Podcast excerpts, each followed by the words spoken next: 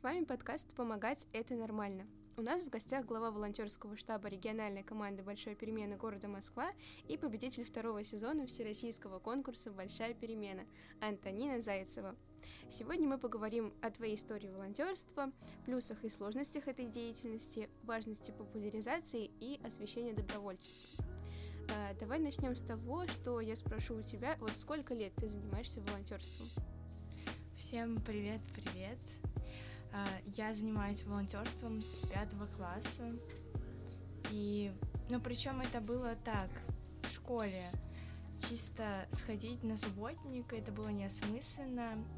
Ну, потом я вступила в региональную команду «Большой перемены», и там поняла, насколько это круто. Мы познакомились с ребятами, и они мне подсказали, какие еще есть волонтерские движения. Я вступила, стала изучать эту тему. Чем больше изучаешь, тем больше интересуешься, тем больше погружаешься в эту тему. Поэтому, наверное, осмысленно я стала заниматься последний год. Угу. А вот какими видами? В нашем волонтерском штабе есть э, три э, направления — социальное, культурное и образовательное. Также мы ходим на событийные мероприятия — что-нибудь эти слова говорят или более подробно рассказать? Э, я думаю, слушатели будут рады, если мы расскажем. В социальном волонтерстве упор идет на помощь именно нуждающимся, на помощь животным и организациям, которые работают с пожилыми людьми, с маленькими детьми и так далее. В культурном волонтерстве ты стараешься популяризировать э, данную тематику, ходить э, на различные мероприятия по типу фестивалей, концертов и помогать там.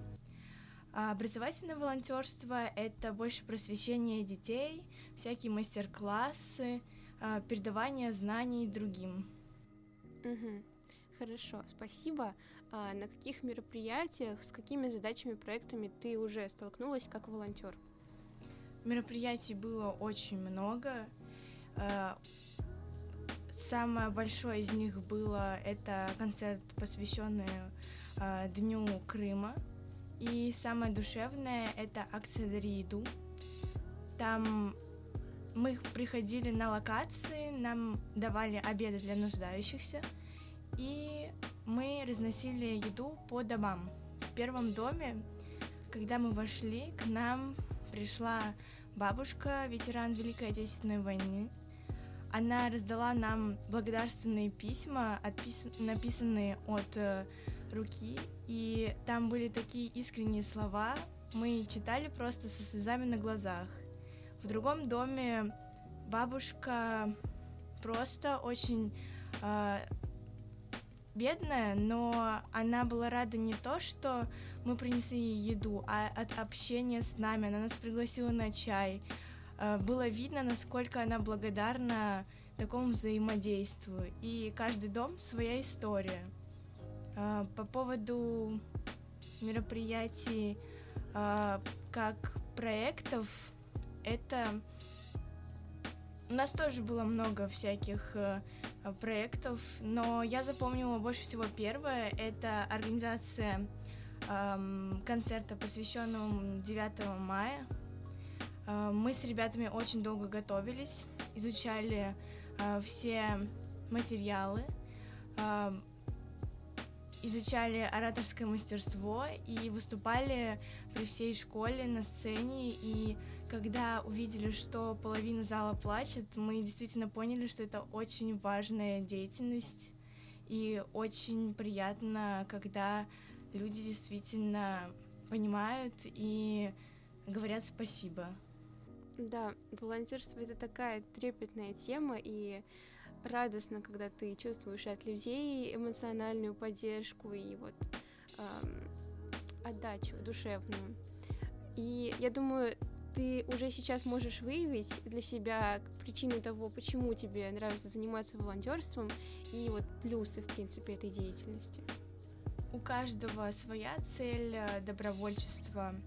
У меня это коммуникация, положительные эмоции и душевное удовлетворение.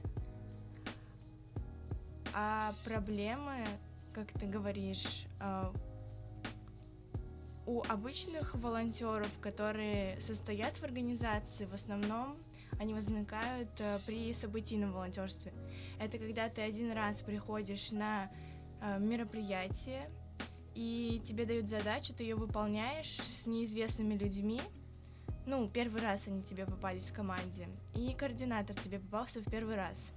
В таких случаях э, очень важно небольшой совет узнавать у людей, что это за организация, как себя вести с координатором, потому что бывали случаи, когда что-то происходило не так, потому что было недопонимание. Плюс к этому надо быть готовым, что мероприятия могут принести или отменить, а также поменять функцию. Допустим, ты идешь на фестиваль протокол. Протокол это когда ты встречаешь гостей, но количество гостей уменьшается, потому что у них есть какие-то дела, и тебя приносят, например, на гардероб. Конечно, не очень приятно, но надо к этому быть готовым. А что касается лично моих трудностей, так как я э, руковожу ребятами, это когда надо, например, набрать на какое-то мероприятие людей, допустим, флешмоб, там человек 20 нужно э, привести, все, всех набрали, а приходит момент, когда мы куда-то уже должны идти, и за два часа до этого пишут «я не могу», и получается вместо 20 человек 10 человек. А, и еще одна небольшая проблема, когда ребят э, в волонтерском штабе много, и не все ходят на мероприятия, а потом приходят, и мы не познакомились, не узнали, насколько человек может работать в данной сфере, а его надо поставить на функцию. Допустим, регистрация. И я всегда очень переживаю в такие моменты, сможет ли человек с этим справиться. Или, допустим, когда мы посчитывали баллы для конкурса творческих работ, тоже за это очень переживала. Ну да, чтобы все правильно расставить, никого не обидеть, конечно. А какие компетенции, как ты вот э, смотришь, как ты думаешь, развиваются у ребят, когда они занимаются волонтерством? Каждом виде волонтерства развиваются свои компетенции, и на разных мероприятиях свои. Но самые основные — это умение работать в команде, гибкость, организованность, э, терпение — а из профессиональных навыков, которые мы развивали с ребятами в ближайшие мероприятия, научились писать положение. Мы научились работать правильно по телефону, потому что звонили ребятам и говорили, что вот тебе надо прийти на мероприятие, согласен ты или нет. Ну и другие очень интересные истории и много нового опыта. Так, спасибо за ответ тогда. А, вот сталкивалась ли ты, возможно, с эмоциональным выгоранием или уставала ли от а, волонтерства? Ну, бывали ли такие моменты?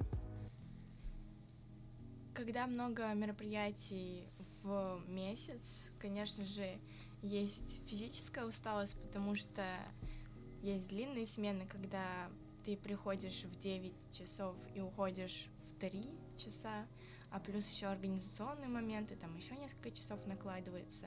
Конечно же, хочется поспать, банально. Но что касается с моральной точки зрения, это очень интересно.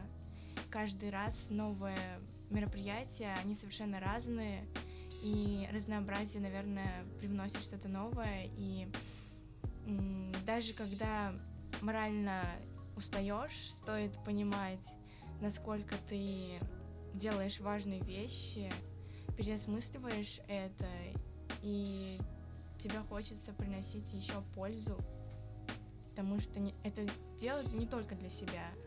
Ты понимаешь, что без тебя могут не справиться. Угу. А, я думаю, каждый учтет это, каждый это понимает. А, спасибо за ответ.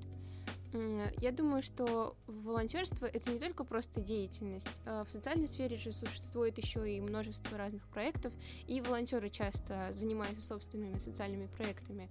А какой проект у тебя есть? У нас еще много наработок других проектов, но мне больше всего нравится организация движения дебатов. Я хочу реализовать его на базе большой перемены, так как считаю, что soft skills и в большой перемене, и в обычной жизни, в волонтерстве очень важны и нужны, а именно там они очень сильно развиваются, потому что это мини-проекты, но чуть-чуть на другой направлены, больше на умение говорить. Угу. А вот как бы ты посоветовала другим ребятам, которые, может быть, хотят э, начать заниматься своим проектом или уже занимаются, развивать его? Ну, прежде всего, надо реализовать то, что тебя затрагивает, что тебе близко, и обязательно спрашивать мнение окружающих, э, никогда не сдаваться, выяснять все больше новой, подбирать все больше нового материала к своей деятельности.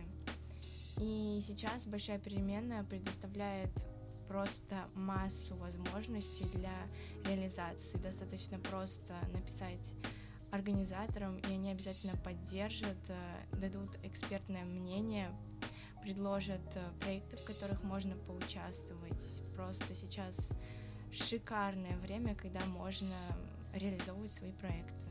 Да, согласна. Вот недавно стартовал э, отбор заявок на конкурс от сердца к сердцу, так что участвуйте. Там можно подавать как индивидуальные проекты, так и от э, волонтерских штабов и организаций. Э, как ты считаешь, вот допустима ли популяризация добровольчества и помощи через социальные сети и медиа, и может ли это помочь популяризации? Да, безусловно, нужно продвигать тему добровольчества в социальных сетях, но моя точка зрения, важно это делать правильно.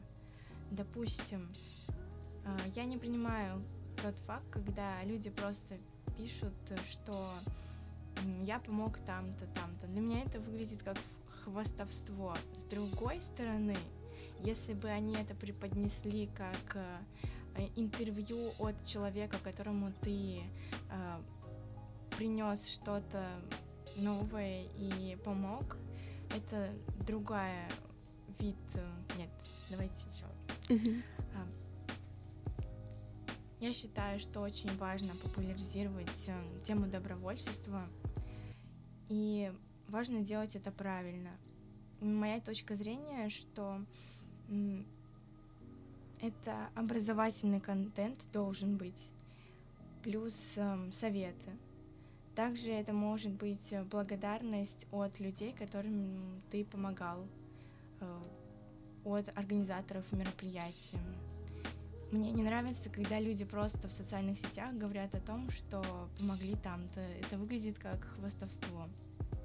Делайте это правильно. Угу. Спасибо. Наш подкаст подошел к концу. Спасибо, Тоня. Я думаю, что каждый слушатель смог найти для себя ответы на какие-то вопросы, и, безусловно, ему эта информация будет полезна и интересна. А с вами был подкаст «Помогать – это нормально». Всем спасибо, удачи и до новых встреч!